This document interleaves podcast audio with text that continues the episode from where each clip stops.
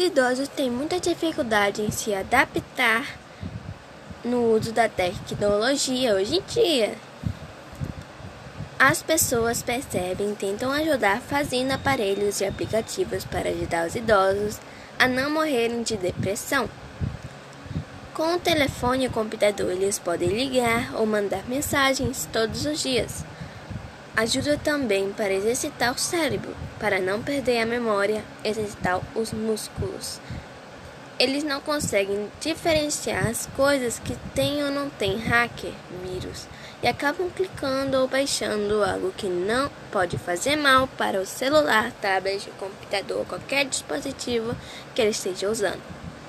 Pode acontecer que idoso esteja vendo algumas coisas online. Na hora de sair, ele acaba clicando em comprar. Isso é um problema porque apesar dele perder dinheiro, ele compra alguma coisa que ele não precisa ou não quer.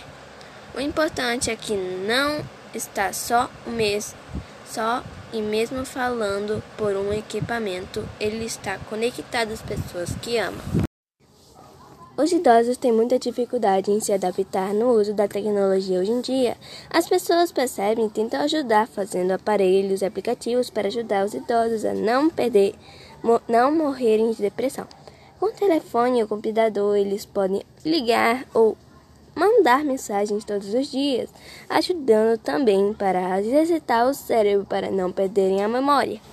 Eles não conseguem diferenciar as coisas que tem ou não tem hacker barra vírus e acabam clicando ou baixando algo que não pode que pode fazer mal para o celular, tablet, computador ou qualquer dispositivo que ele esteja usando.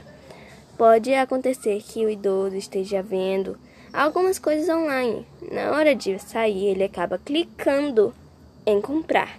Isso é um problema porque apesar dele não dele perder dinheiro, ele compra alguma coisa que ele não precisa ou não quer. O importante é que não está só, não esteja só e mesmo falando por um equipamento, ele está conectado às pessoas que ama.